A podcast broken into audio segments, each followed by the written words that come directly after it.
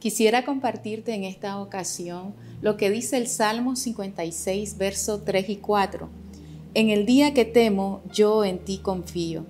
En Dios alabaré su palabra. En Dios he confiado, no temeré. ¿Qué puede hacerme el hombre?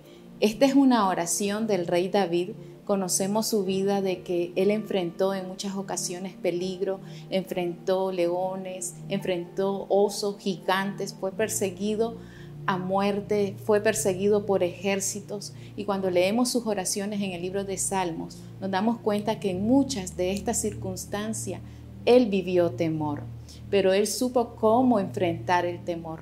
Él declaraba su confianza en Dios y le adoraba de todo corazón.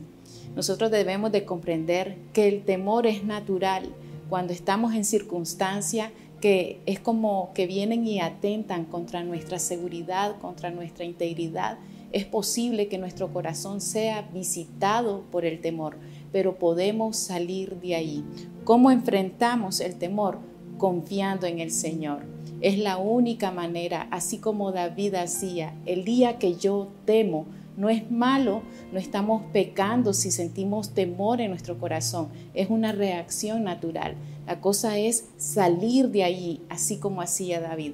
El día que yo temí, en Dios confié. Si entramos en temor, confiemos en el Señor y mientras estemos tomados de su mano, Él nos va a ayudar a salir victoriosos de cualquier situación adversa.